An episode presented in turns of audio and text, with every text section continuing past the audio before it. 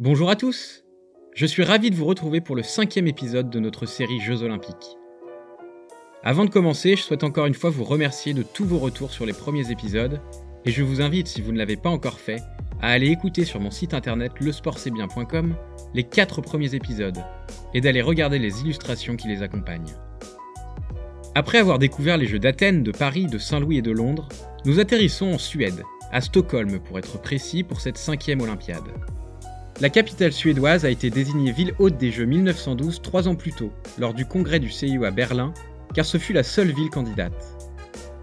À bien des égards, ces Jeux 1912 sont ceux de la modernité et de l'innovation, et recèlent encore une fois d'anecdotes et de performances mémorables. Allez, on découvre ça tout de suite ensemble. Je proclame l'ouverture des Jeux olympiques. Allez, les pauvres sont lâchés, la finale avec l'équipe de France. The gold medalist and Olympic champion.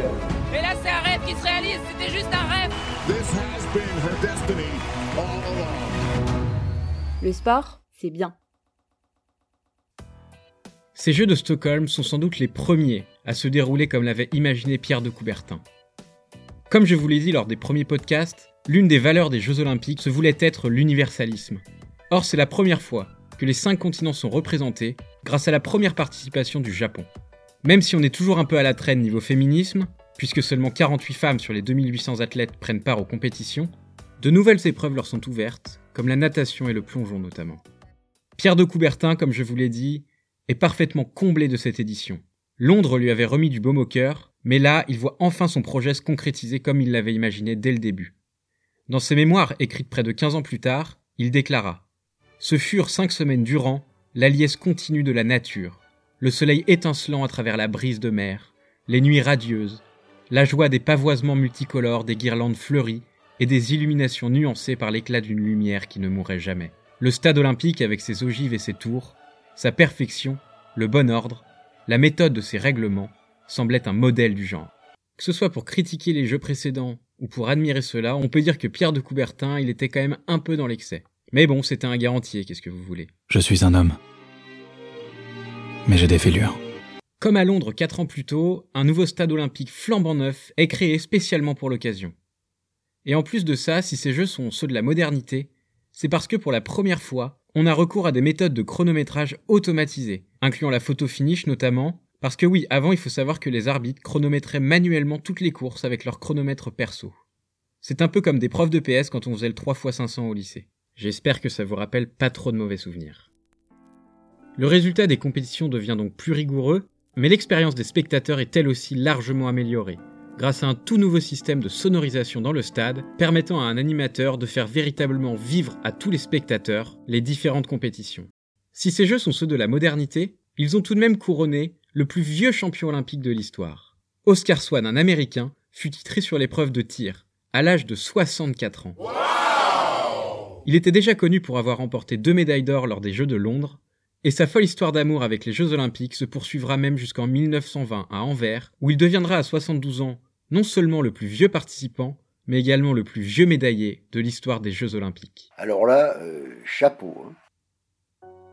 Si les performances d'Oscar Swan sont impressionnantes, la véritable star de cette Olympiade de Stockholm, c'est le Finlandais Hannes Kolemainen, spécialiste des courses de demi-fond. C'est l'une des premières fois dans l'histoire, de ce que j'ai pu voir, que les performances d'un athlète dépassent le simple cadre du sport. Pour bien comprendre son impact, il faut se replacer dans le contexte politique de l'époque. Depuis le début du 19e, la Finlande n'est pas vraiment indépendante. Elle est sous la tutelle de l'Empire russe, dirigé par le tsar Nicolas II. Ce dernier, en 1906, accorde quelques libertés au pays. Et à l'occasion de ces Jeux 1912, pour la première fois, la Finlande est considérée comme un pays en tant que tel, en prenant part indépendamment de la Russie aux Jeux Olympiques de Stockholm. C'est ainsi que, plus que comme un simple sportif, Kolomainen est considéré comme un véritable emblème national du peuple finlandais. Les attentes sont donc énormes autour de ses performances. Déjà vainqueur de nombreuses courses prestigieuses sur le circuit européen et mondial, il est attendu par tous ses fans pour porter haut le drapeau finlandais. Kolomainen a conscience des attentes. Et il est sans doute dans l'histoire le premier athlète à s'être préparé quasi professionnellement à une Olympiade. Entraîné par ses quatre frères, tous coureurs de fond, il suit des mois durant un programme dantesque d'entraînement qui lui permet d'arriver en grand favori sur les trois épreuves auxquelles il va participer, le 5 km, le 10 km et le cross-country. Si ces deux dernières épreuves s'avéreront être une formalité, le 5000 mètres restera gravé dans les mémoires. Ce jour-là, il est opposé à son grand rival Jean Bouin, le français, véritable référence sur la distance. Pour preuve, lors des séries, il a établi un nouveau record du monde en 15 minutes et 5 secondes. Lors de la finale, les yeux des 35 000 spectateurs suédois sont rivés vers Kolomainen. Comme prévu, les deux favoris se détachent assez rapidement du reste des participants. Ils sont encore au coude à coude lors du dernier tour lorsque Jean Bouin tente une accélération. Le Finlandais reste dans sa foulée, revient à sa hauteur à une centaine de mètres de l'arrivée et démarre son sprint final. À l'issue d'un coude à coude de tous les instants, il parvient finalement à se détacher d'une longueur pour remporter le titre olympique, établissant par là même un nouveau record du monde en 14 minutes et 36 secondes. Véritable star dans son pays, il deviendra de nouveau champion olympique 8 ans plus tard à Anvers lors du marathon et sera intronisé en 2013 au panthéon de l'athlétisme mondial. Bien qu'ayant un impact historique et politique largement plus faible, l'autre star de ces Jeux se prénomme Jim Thorpe. Véritable Golgoth, l'Américain remporte le pentathlon et le décathlon, deux épreuves combinées d'athlétisme, mais sera disqualifié quelques jours plus tard. En effet, selon Pierre de Coubertin, il n'a pas respecté les conditions d'amateurisme requises pour participer aux Jeux olympiques. Il lui est en fait reproché d'avoir perçu quelques mois avant les JO une petite somme d'argent pour jouer un match de baseball. Bon, on est d'accord, ça avait rien à voir, mais ça a vraiment pas plu à Coubertin, qui a considéré cela comme antisportif et a donc ordonné à l'Américain de rendre ses médailles. Ce dernier s'est battu toute sa vie pour les récupérer, ayant reconnu sa faute, mais considérant qu'elle n'avait aucun lien avec ses performances lors des Jeux olympiques de Stockholm, il a tenté tous les recours possibles. Malheureusement, ces médailles ne lui seront jamais rendues de son vivant. Cependant, symboliquement, elles le seront en 1982 à ses enfants, par l'intermédiaire du président du CIO Juan Antonio Samaranch, reconnaissant alors la performance monstrueuse de l'Américain et l'erreur de Pierre de Coubertin. Un stade flambant neuf, un public en liesse, des épreuves mémorables et des athlètes rentrés dans la légende, tous les ingrédients furent réunis lors de ces Jeux olympiques de Stockholm.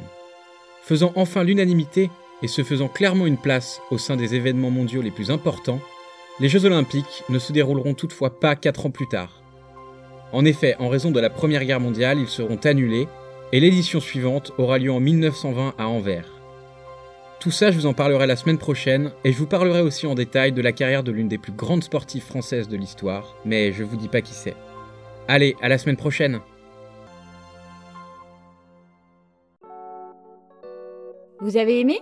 Retrouvez tous nos podcasts sur lesportcestbien.com, mais aussi sur Spotify, Deezer ou Apple Podcasts. Si vous le souhaitez, n'hésitez pas à noter, liker et partager nos contenus autour de vous et à nous suivre sur Instagram et Facebook. Le sport, c'est bien.